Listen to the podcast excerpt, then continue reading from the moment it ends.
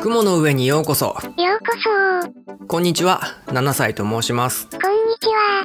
アシスタントの F と申しますわ。この番組は1週間のゲームニュースの中から気になるものをピックアップして雲の上でお話しいたします。広々とした雲の上でくつろいで一緒にゲームニュースを楽しみましょゆっくりしてもらうために今日はお飲み物をご用意しましたわ。大ヒットゲームスプラトゥーンをイメージしたオリジナルホットドリンクカラフルイカスミドリンクです。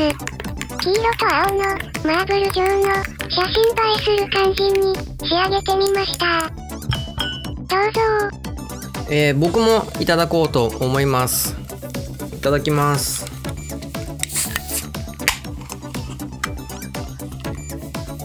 うん。うん。うん。あ美味しいこれ。美味しい。なんか全然イカスミ感がなくって。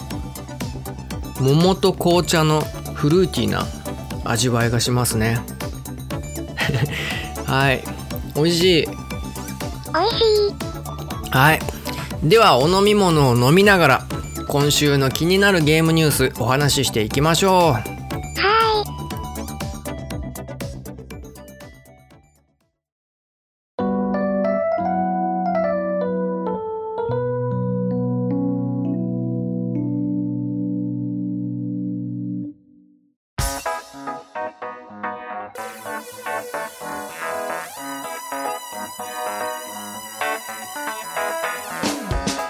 気になるセブン。よいし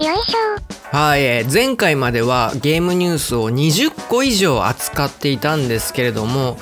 えーちょっと疲れてしまいまして今回から大幅削減7個とさせていただきます、やば。えーさらにですね前回まで2段階構成前半は見出しだけ後半はちょっとゆっくりお話しするみたいな構成にしてたんですけれどもえそれもやめましてですねえ全部まとめて1コーナーにして7ニュースとさせていただきます。よろしくお願いいたします。えーこれに関しまして、えー知った激励などありましたら、えー、Twitter やメール等で、えーお気軽にご連絡くださいませ。お願いします。はい。えじゃあ今週のゲームニュースやっていきましょうえ今週は2022年11月13日日曜日から11月19日土曜日のゲームニュースの中から個人的に気になったゲームニュースを7個ピックアップいたしました。え1個ずつご紹介してえそれについてお話ししていきます。えまず1個目のニュースお願いいたします。雑談できるアドベンチャーゲーム。はい、えー2022年の11月12日に九州産業大学っていうところでゲーム開発者向けカンファレンスセデックプラス九州2022っていうイベントが開かれたそうなんですけれどもえーその中でですねえースクウェア・エニックスの AI 部 AI リサーチャーっていう AI の専門家みたいな方ですかね、えー森祐介さんっていう方がえー講演をされたんですけれども、えーそれのタイトルがですね講演のタイトルが、えー自然言語処理技術による新世代コマンド入力式アドベンチャーゲームの制作手法っていうなんか難しいタイトルだったんですけれどもはあ。ちょっと気になったので取り上げさせていただきました。はあ。えーとですね、えーコマンド入力式アドベンチャーゲームっていうのをご存知でしょうかね。僕はちょっと知らなかったんですけれどもえーとまあえーとちょっと説明させてもらいますと、えー昨今のスタンダードなアドベンチャーっていうのはコマンド選択式、えー現れた選択肢がね23個あってそこから選んでいってストーリーが進んでいくっていうのが、えースタンダードだと思うんですけれども、えーはいはい。コマンド入力式っていうのはですね、えーアドベンチャーゲームの初期、えー1970年代後半から出てきたシステムらしくってですね、はいはい。えー、と一文字一文字直接入力してえーコマンドつまり命令をえー入力してゲームの進行を進めていくスタイルのことらしいんですよね。で、パソコン用途なので、キーボード入力が前提となってると。でそのためですね家庭用ゲーム機が普及してからはあんまり見かけなくなったジャンルということで、えー昨今あまり見ないということらしいですね。えーこのジャンルは長いこと進化とか発展がなかったんですけれども、えー今回森さんがですね、えーコマンド入力式アドベンチャーに現在の技術を取り入れたことによって、えー長いことこのジャンルにとっての課題っていうものを解決一つ解決したということをですねこのえー講演で説明されてるみたいなんですけれども。えーどういったことが課題だったかと言いますとですね、えーこのジャンルの問題と問題点として、えーコマンド入力に柔軟性がなかったと、同じ意味になる言葉を入力してもえー一語一句ね制作者の意図通り設定通りの入力でないと反応しないっていうね問題点があったんですよ。なんですけれども今回この森さんはですね、えー大筋の意味が合っていればコマンドを受け付ける柔軟な対応ができるようにしたっていうふうに書いてありますね。はあ、うん、すごいですね。でさらにそれだけじゃなくってそのコマンドと関係ない言葉を入力した場合には、えー再入力してくださいって通常では促してたんですけれどもそうじゃなくって入力した言葉に合わせて雑談を始めるようにしたらしいんですよ。すごいですよね。もうコンピューターとお話ができちゃうみたいなへことを作ったみたいなんですよね。でえでまだちょっとこれに関しても課題があるみたいでして、えーシナリオに沿った話にその雑談をですねシナリオに沿った話に制限できていないのでちょっと話がとっちらかっちゃうみたいなところがあるみたいなのでね、えーこの点に関して今後も研究を続けていくみたいなことをおっしゃってますね。はいですごいなと思いましたねでちなみになんですけれどもこの中で書いてあってちょっとびっくりしたのがですね、えーそのコマンド入力式からえー現在のアドベンチャーで使われている、えー選択式コマンド選択式に変えた最初の一人って言われているのがえードラゴンクエストで有名な堀井雄二さんだと書いてありましたね。へえ、でその作品の名前が「北海道連鎖殺人オホーツクに消ゆ」っていうゲームらしいですね。ご存知ですかね？僕はちょっと知らなかったですねポートピア連続殺人事件は知ってたんですけれどもこっちの方はちょっと知らなかったですね。うん堀井さんってだからすごいね。こうなんかめちゃめちゃパイオニアだったんですね。はあ、はい、で今回これを見てえ可能性をね感じたなと思ったのがえっ、とゲームに限った話じゃなくってえコンピューターに対してね何か人間がねこう命令をする時これをやってほしいっていう風に伝える時にえ現在はそのアプリケーションの使い方をね勉強したりとかあとプログラミング言語を習得したりする必要がね人間側がやらないといけなくってはあ、こういうことしてほしいっていうね曖昧な伝え方だとねパソコンは汲み取ってくれないのでねまあこっちの努力がかなり必要なんだけれども今回みたいにねまあ、今回はこのアドベンチャーゲームに限った話なんだけど、まあ、そういうのがどんどん応用されてってね広い意味でどんどんいろんなこう命令をね曖昧にできるようにしていったらねえ人間側のこの勉強する時間っていうのがね割くことができてで想像力を磨くことに時間を割けることができるのでねすごいいいなって思いましたね。はなんか今後にすごい期待ができるなと思っちゃいました。はいでは次2個目のニュースをお願いいたします FFB、幻影戦争、もともとのタイトル案は、外国スタッフから不良だった。はい、スクエアのスマホアプリ War of the Visions Final Fantasy Brave X Vice 幻影戦争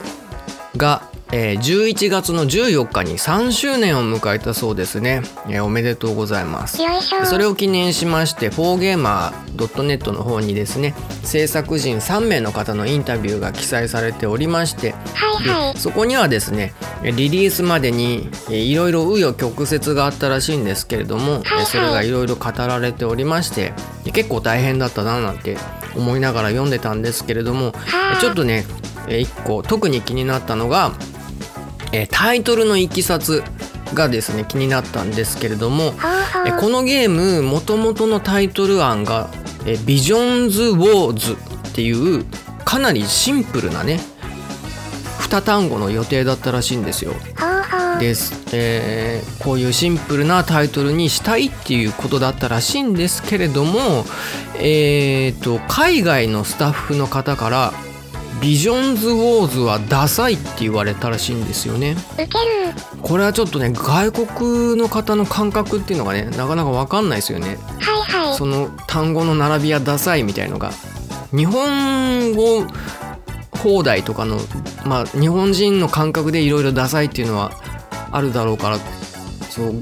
英語ネイティブの人から見てもいろいろあるんだろうなっていうのをね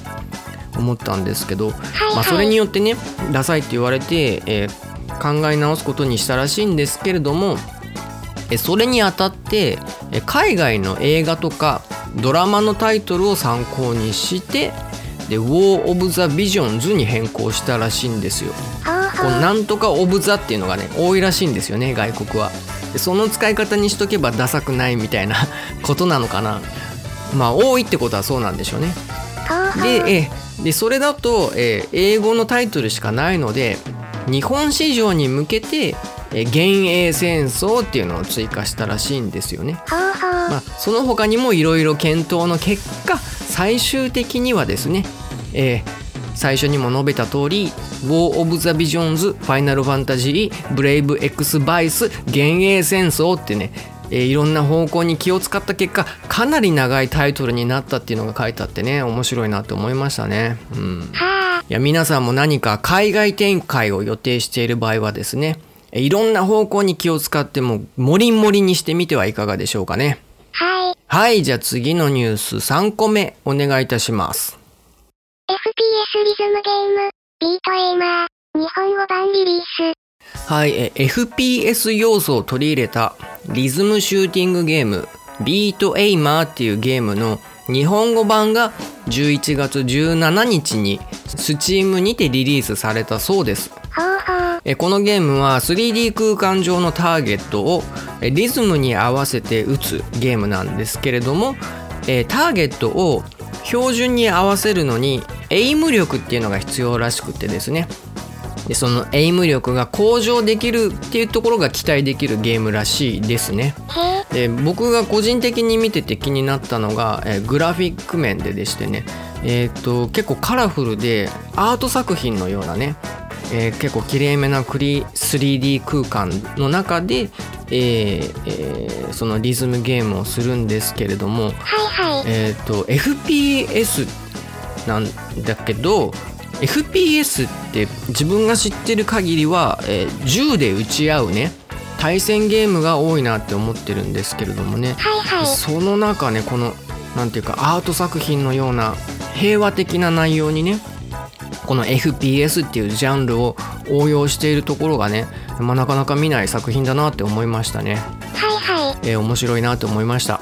えー FPS ユーザーの方も、えーエイム力向上のためにねえーこのビートエイマーチェックしてみてはいかがでしょうか。はいでは次、え4個目のニュースをお願いいたします。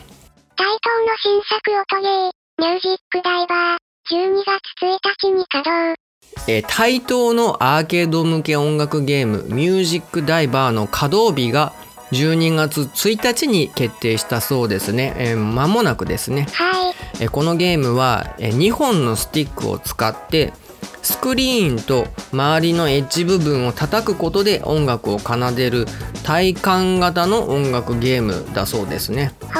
えー画面中央からその、えー周りに向かって流れるノーツに合わせてスティックを叩く直感的な操作のゲームとなってるそうですね。で独自要素として、えプレイ音を変更できるサウンドチェンジ、うん、で譜面を自作できるクリエイトダイブなど、えーかなり攻めた要素も盛り込んだ、えーアーケード音楽ゲームとなってるそうですね。で個人的にこのゲームで気になったのがですね、えーこのゲームスクリーン部分をスティックで叩くんですよ。はい。っていう結構大胆な、えーハードのデザインになっておりまして、えー自分も結構ゲームセンターのゲームは見てきた方だとは思うんですけれどもはあ。そのスティックで画面を直接叩くゲームっていうのを見た記憶がないなと思ってね。いやなんかこんなんあったかなと思ってねいや割れちゃうじゃないですか普通普通ねだから今回ねなんかよっぽどいいガラスでもね新しく開発されたのかなと思ってねはちょっと調べてみたんですよ。で調べてみたところえ今回のこの製品に使われた技術かはわからないんですけれどもえまず2014年にアメリカでえアメリカのアクロン大学というところがですねえ透明な電極を用いた割れないスクリーンというのを開発したらしいんですよ。でそちらの方はしかもえ安い値段で生産が可能な技術ということでね結構注目されたそうですね。でその他その4年後2018年の韓国のサムスンっていう企業がですね、えーこちらはガラスではなくって、えー強化プラスチックをディスプレイに採用することによって、えー割れにくくなる折り曲げることも可能な、えーディスプレイを開発したということでで現在サムスンはですね折り,、ま、折りたたみのスマホとか発売してるんですけどおそらくこの技術を採用してるんじゃないかと思うんですけれどもね、まあ、僕が調べた限りこの2つが出てきましてね他にも多分あるかもしれないんだけれども、えー自分が知ってた頃よりも割れにくいガラスっていうのがねきっとね世の中にはあるんだらあるんだろうなと思ってねきっとこのミュージックダイバーにもねすごい何かガラスが使われてんじゃないのかガラス的なものがね使われてんじゃないのかなと思ってねいや知らない間に進化してるなというのを感じました。へえ。で最近ちょっとゲームセンターい行ってないんでね。もし行く機会があったらこのミュージックダイバーやってみたいななんて思いました、はうん、でもなんかいろいろ調べててもしかしたらもうスマホの画面バキバキにもならなくなってくる未来があるかもしれないのでね。いやスマホの画面がバキバキっていうのを知ってる世代がねいつかいなくなるんじゃないかなっていうことも感じました。い。はい。はい。じゃあ次5個目のニュースをお願いいたしますスシローとコラボ。はい、えーコナミから2020年11月19日に発売されて未だに売り上げランキングに入る大人気任天堂スイッチ用ゲームの「桃太郎電鉄」昭和平成令和も定番がえー回転寿司店のスシローとコラボをするそうです。ほうほう。でコラボ期間中はええ桃鉄のゲームの中の目的地がスシロー店舗になるそうです。うん、でさらにオリジナル列車スシロー抱っこ寿司号が出ると。ちょっとこれ見てみようかな。スシロー抱っこ寿司号。えーちょっと画面見てみましたけど、えー汽車の上にクマみたいなクマだか猫みたいのが乗っかっててマグロを抱っこしてる。これ何？スシローのキャラなんですかね？抱っこ。わかんない。抱っこ寿司。これが出るみたいですね、えーでこのコラボ期間は11月16日からということでもう始まってるみたいですね。はいはい。で終わるのはえ次のシーズンアップデートまでって書いてあって具体的な日にちは書いてないんですけど1シーズンだから3ヶ月くらいかな。はい。うん。でこれを記事を読んでちょっと思ったのはこのユーザーはお金を払って桃鉄を買ってるわけじゃないですか。はいはい。買い切り型のソフトでね。でそれでコナミにはお金が入ってるわけじゃないですか。はいはい。でさらにこの企業コラボをすることによっておそらくスシローからコナミの方にも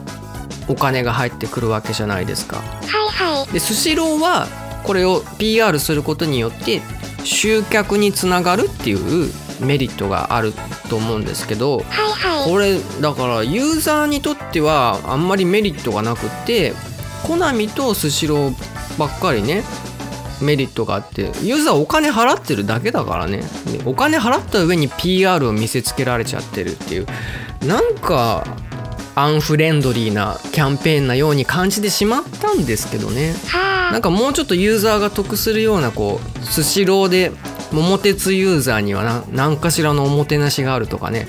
あったらいいのかなと思ったんですけどどうなんですかねはあ。これはちょっとゲームっていうね買い切り型のソフトを集客ツールとかね PR ツールに使われてしまってしかもそそういうことがあるっていうことに同意したわけでもないしさ買う側はね。はあ。うんって思ったんですけどねなんかまあゆっくり考えてみたらこのう桃太郎電鉄っていうのはずっとオンライン機能っていうのを提供してくれてるみたいでねまあその機能の維持のためにねこうやって企業からの PR でお金を得ることっていうのが必要なのかなともね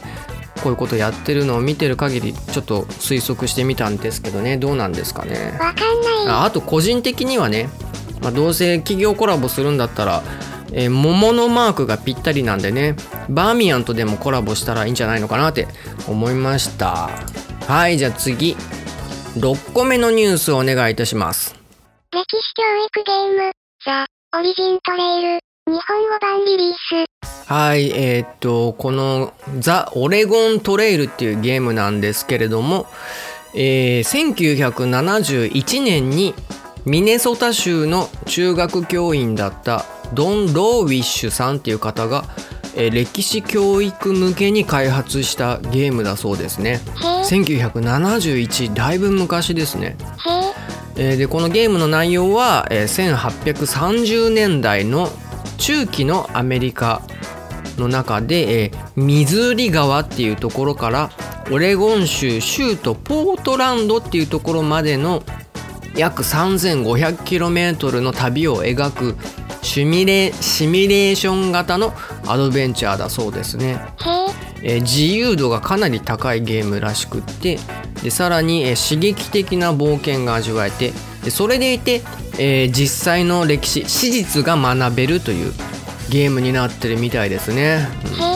でこれでもともとは教育用として作ったんですけれどももう純粋にゲームとしてヒットしたみたいでえ現在までパブリッシャーをさまざま変更しながらえいろんなプラットフォームにこのゲームが移植されてきたらしいですね。いや歴史の教材が普通にヒットゲームになるっていうのがねいやなんかすごいなと思ったしね。そうで学校の勉強で思うところはこう先生の話をこう真面目に聞くっていうこともねもちろん大事なんでしょうけどね。こうやってゲームになってねこう歴史をえ操作してプレイすることでねこう実感が全然違うだろうしね。でこれによって歴史をね学んだ生徒たちがねちょっと羨ましいなと思ったのでね。いや日本もね歴史の授業をねもしよければゲーム化してくれたらきっと楽しい喜ぶ人もいるんじゃないのかなって思いました。はいじゃあ次、えー7個目のニュースお願いいたします。スクエニ関係者3人に、インサイダー容疑。はいこのニュースはですね一般のニュースでも取り上げられたのでご存知の方は多いんじゃないでしょうかね。えースクエア・エニックスのえー元社員の方。えー合計で3人の方が、えーインサイダー取引容疑で逮捕されたそうですね。へえ、えードラゴンクエストタクトっていうゲームが、えー公表される前に、えーそれを開発してる会社エイミングっていうところの株を買った疑いでえー逮捕されたと。で2人の方はですね先に逮捕されてるんですけれどもこれ2人でなのかそれぞれなのかちょっとえー記事を読んだ限りわからないんですけれどもえー金額にして4700万円約約4700万円分の株を購入したと書いてありますね。でその後もう一人の方は280万円っていうねまあ比較的に小規模の額ですね。で今回のこのインサイダーのニュース見て思ったんですけれどもでちょっとそのなんていうか逮捕された方々に対して不思議だなって思うことがあってこのインサイダーっていうことをご存知だったのかは分かんないんですけどえー、ともしご存知だとしたらですよこのリスクを冒してまでこの大金をつぎ込むのが不思議だなと思ってね。はあ、お金に困ってるとは思えなくってそのスクウェア・エニックスの平均年収っていうのを調べてみたんですよ。でそしたらあの一般的な平均よりももうだいぶ高い730万円以上一般よりも730万円高い1424万円って書いてあって。だから世間よりも倍儲けてるんですよ。普通に働いてるとだからお金に困ってるとは思えなくってでそれでねその下手したら逮捕されるかもしれないっていうようなねリスク付きの儲け方をしたっていうのがねちょっと謎だなって思いましたね。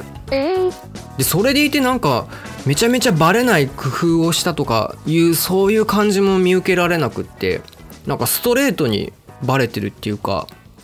あっさりしてるししかも捜査に協力されてるって言ってるしうんなんかどういうことなんだろう？なんか動機もわかんないし。うん。不思議な不思議な、うん、あ株とかを全くやらない自分からしたらそうちょっと不思議だなと思いましたね。はいそんな感じで、えー、ゲームニュース以上となります今週は取り上げたニュース以外にですね、えー、LINE がオンラインクレーンゲームに参入っていうニュースとか、えー、ナムコが、えー、東京歌舞伎町にナムコ東京っていう施設を来年出店予定だとかあと海外版クッキングママ販売元に知的財産権侵害の認定などがあったそうです。はい。はいえー、ナムコはねお酒も飲める大人向けゲーム施設になるみたいでちょっと個人的に気になりましたね、えー、歌舞伎町がですね国家戦略特区区域になってるらしくって、えー、現在開発が推進されてるらしいですね、え将来的には龍が如くみたいな雰囲気がねなくなっちゃうのかななんて思っちゃいましたけど。はいまあそんな余談は置いといて、え以上気になるセブンでした、え次は新コーナー始めます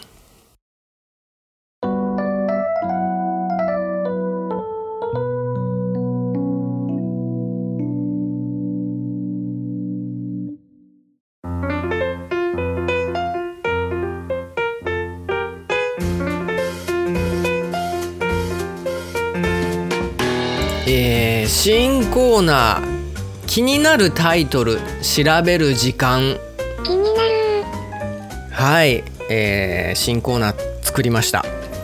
えー、私7歳なんですけれども、えー、年に数本しかゲームをしないんですよ。そういう自分にとって、えー、ほとんどのゲームはやったことのない知らないゲーム。もう知らないゲームだらけなんですよ。なのでね積極的に興味を持ってえー、知らないゲームを調べようと思いましてね。でさらにですねその調べてる様子をですねリアルタイムに収録しようかなと思っております。えーとですねなんでリアルタイムで収録するのっていう話なんですけれども、え臨場感を伝えたいなっていうのが表向きの理由でして、えー、裏の理由はですね、えー、この番組の準備をする時間をですね削減しようかなとそういう狙いでございます。はい。ではですねちょっとこのコーナーちょっといろいろ固まってはいないいないんですけれども、え第1回目はですね「えー、週刊ファミ通2022年12月1日号」の中からえー、最新ゲームチェックシートっていうコーナーがあるんですけれども、えー、そこを見て、えー、気になるタイトルを一つ選んで、え調べていこうかなと思思います。はい。えでは早速そのファミ通見ていきましょう。最新ゲームチェックシート。えー、ここにはですね、えー、っと、えー、近々発売予定、発売済みと発売予定のタイトルがですね、えー、20個ぐらいかな、えー、ずらずらずらっと、えー、載ってましてね。で、一言紹介みたいなやつが載ってまして、この中から気になるソフト1個選ぼうかな。はい。決めました。今回調べるゲームは、えー、11月9日発売、ゴッド・オブ・ウォー・ラグナロク。これについて 調べていこうと思います。何は露天まあ、然。なんで気になったかっていうとまあいい評判をねよく聞くのでね。でめちゃめちゃね日本でヒットしてるわけではないけど、まあ、世界的にはヒットしてる作品なのかな。あれだよねゲームオブザイヤー的なやつにも確かノミネートされてんの？わかんない。わかんないことだらけだ。確かそうだったと思った。じゃあもう純粋にオフィシャルサイトでも調べようかゴッド・オブ・ウォー・ラグナロク。え、年齢制限ありだって。えー、え、何これ？え？マジで？アダルトサイトみたいじゃん、これ。アダルトサイトじゃん。一応さ、私7歳って名乗っててさ、なんか、まあ、その VTuber 的なノリでさ、年齢7歳っていう設定なんだけどさ、多分7歳じゃ無理だよね。でもとりあえず入れてみるわ。はい、入れました。あ、見れた !7 歳見れるよ。はあ。ゴッド・オブ・ウォー・ラグナロクは、えーソニー・インタラクティブ・エンターテイメントっていう会社が開発したの？作ったの？ディベロッパー？あ、じゃなくてパブリッシャー？わかんない。書いてあるわ。高い評価を得たサンタモニカスタジオ。何？サンタモニカスタジオっていうとこがあるの？ゴッド・オブ・ウォー。2018年の続編。これは続編なのね。へえ？えーと続編。劇場に駆られたアースガールズの神々が球界を崩壊へと誘う中え球界って何？わかんない。えクレイトスとアトレウスは世界を終焉へともたらすラグナロクに立ち向かうべく力を尽くす。ほう。あ、FF13 にもラグナロク出てくる。そう。世界を終焉に導く一緒だわ。えだがその回も虚しくファンん？フィンフィンブルの冬は容赦なく世界に影を落とす何フィンブルの冬って？わかんない。え二人は美しい神話の世界を探索しながら北欧の神々や異形の怪物に立ち向かうことになる。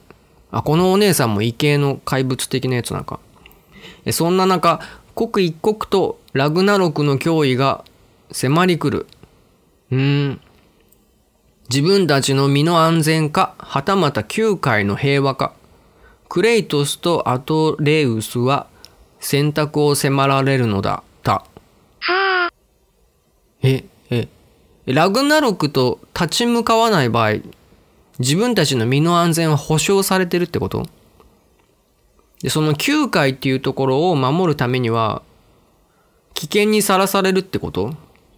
リスクがあんだ。他人のために頑張っちゃうみたいな。そんなボランティア精神にあふれる2人なの？この2人。へえ？ええ偉い。めちゃめちゃいい人たちじゃん。9回。9回ってなんだろう？ちょっと調べるわ。9回って気になる。9回って何ですか？9回とは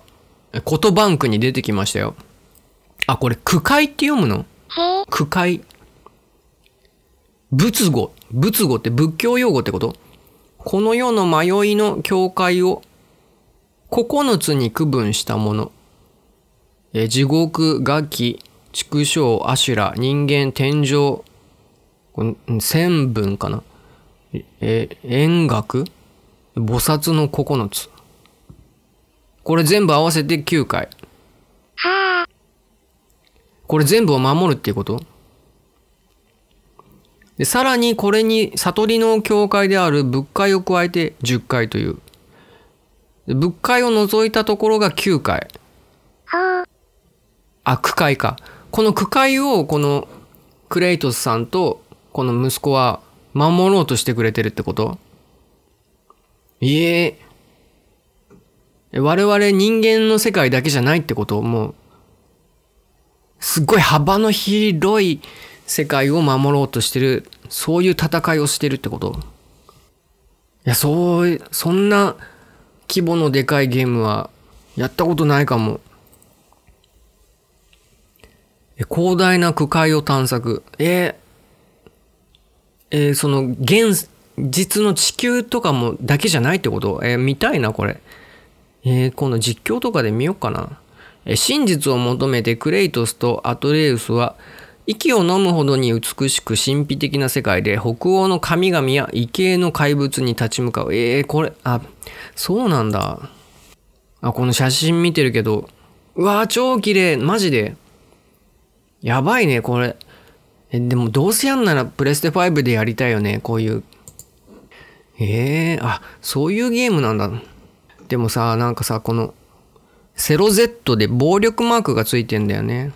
ほう。区会がこう、かつて経験したことがない戦いを、これまでにない形で体験。いや、とにかくグラフィックがすごいね、これ。こう、オフィシャルサイトの全体、ページの背景が動画になってんだけどさ。犬ぞりのシーンだけど。いやもう言われなかったら実写だよね、これね。これがリアルタイムでプレステ5とかだと見れちゃうんでしょ？いや、すごいな。SSD による高速読み込み。これはもうプレステ5だね。ああやば、この画像。いや、すごいわ、この水。池？川？やば。川？超綺麗。やばいね、これ。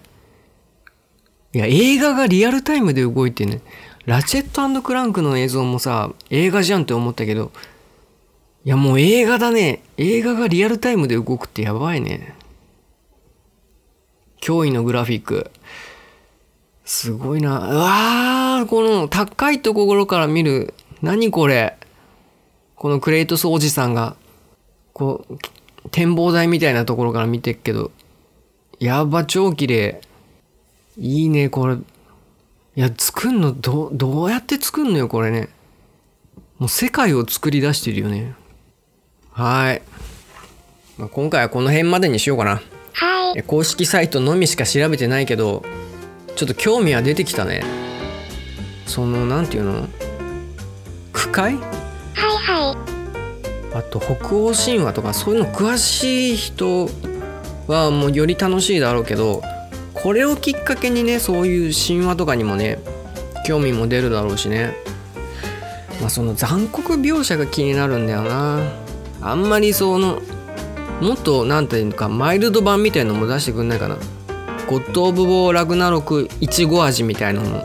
作ってほしいなはあ。その美しいグラフィックとか、まあ体感したいし北欧神話の世界も体験したいけどもう暴力表現とかは全部ねいちご味で隠されてるようなそんなバージョンもセロ A バージョンも待ってますはあ。いつかやりたいないやでもどうしよう。いつかやりたい。はい。まんまと気になりました。はい。ゴッド・オブ・ウォー・ラグナロク気になりました、えー以上気になるタイトル調べる時間でした、えー続いてはゲームのトレンドを追いかけるコーナーをお送りいたします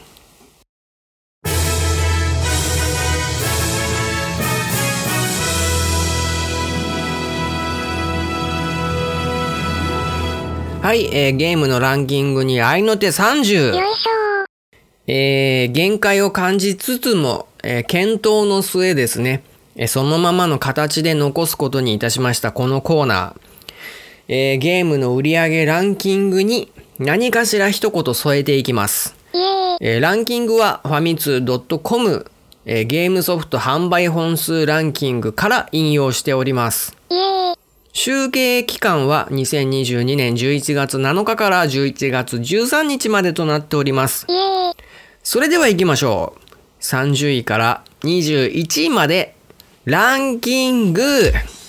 第30位、任天堂スイッチ、桃太郎電鉄、昭和平成令和の定番。第29位、PS4、スターオーシャン6、ザ・ディバインフォース。第28位、PS4、マウントブレード2。第27位、任天堂スイッチ、集まれ動物の森。第26位、任天堂スイッチ、マリオパーティースーパースターズ。第25位、任天堂スイッチ、ドラえもん、のび太の牧場物語。大自然の王国とみんなの家。第24位、任天堂スイッチ、太鼓の達人、ワンダフルフェスティバル。第23位、任天堂スイッチ、星のカービィディスカバリー。第22位、PS5、グランツーリスモ7。第21位、ニンテンドースイッチ、ベヨネッタ3。ベヨネッタでドゥンドゥルドゥル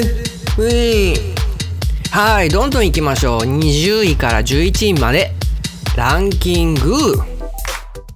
第20位、ニンテンドースイッチ、IQ。第19位、ニンテンドースイッチ、ペルソナ5ザロイヤル。第18位、ニンテンドースイッチ、ニンテンドースイッチスポーツ。第17位、ニンテンドースイッチ、大乱闘スマッシュブラザーズスペシャル。第16位、PS5、ホライズンフォビドゥンウエスト。第15位、PS4、コールオブデューティ、モダンウォーフェア2。第14位、ニンテンドースイッチ、釣りスピリッツ、釣って遊べる水族館。第13位、ニンテンドースイッチ、ドラゴンクエスト10、目覚めし5つの種族、オフライン。第12位、ニンテンドースイッチ、ハーヴェステラ。第11位、ニンテンドースイッチ、マインクラフト。ハーヴェステラが12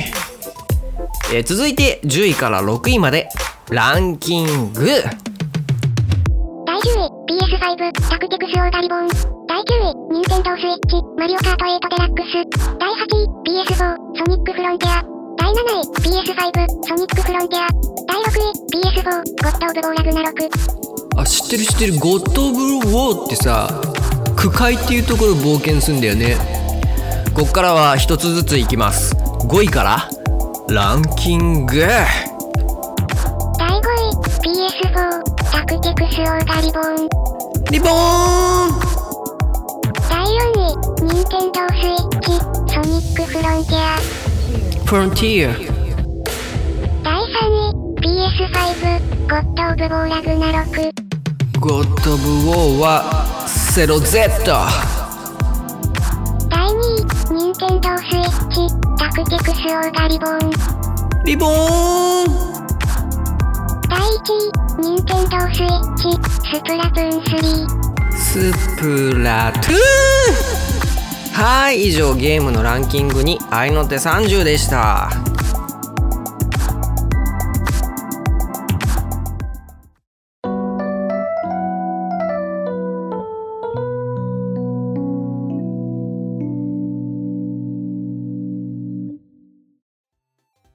えー今回もいろいろなゲーム情報をお話しいたしましたがいかがだったでしょうか？気になる情報ありましたでしょうか？えー前回まで聞いてもらった人ならわかると思うんですけれどもえー今回ちょっとずつねリニューアルをしてるんですけれどもえなぜかと言いますとですねえ前回は20回目だったんですけれども20回目の節目を記念しましてですねえ反省会をですね開催いたしましてですねそちらの様子反省会の様子は収録しておりまして編集終わり次第 YouTube の方にアップしようかななんて思ってるんですけれどもその反省会の内容を反映した結果ですね、今回、謎のドリンクをですね冒頭で提供させていただいたりしたり、ニュースの数をですね、思いっきり削減したりですとか、えー急な新コーナーをですね、えー作り上げたりいたしましてですね、えー突然ですねドリンクを押し付けてしまってですね、えー恐怖を感じていたらすみませんごめんなさい。えーそんな感じでえー21回目を終えようとしてるんですけれども F ちゃん今回の番組いかがでしたでしょうか？耳が不幸せだ。ははい、えー耳が幸せの逆ですね。はい、えー耳が幸せっていつかね言ってもらえるようにねイケボを目指して頑張ろうかなと思います。頑張ってね。えー F ちゃんのように、えーご意見ご感想苦情などありましたらどうぞお気軽にご連絡くださいませ、えーメールアドレスはファイナル7歳アットマーク Gmail.com えー概要欄の方にも記載しておりますので、えーよければご覧ください、えーまたツイッターのハッシュタグ「えーハッシュタグ雲の上芸」えーまたは「ハッシュタグ雲上芸」でえー感想などをつぶやいていただけると、えー大変嬉しく思います、よろしくお願いします。えー今回ですね、えーハッシュタグ1個増やしまして雲上芸をですね新しく増やしたんですけれども、えーなんでかっていうとキーボードで入力雲の上芸って入力してる時ねちょっと面倒くさくってね雲上芸の方が楽だったのでね、えー雲上芸を追加いたしました、えーこちらのハッシュタグ使っていただけると嬉しいなと思います。よろしくお願いいたします。よろしくお願いします。えーということで、えー今回はこの辺までといたしますここまでお付き合いいただきありがとうございましたありがとうございました。よければまた雲の上にお越しくださいお待ちしておりますわ。それではさようならまったねー。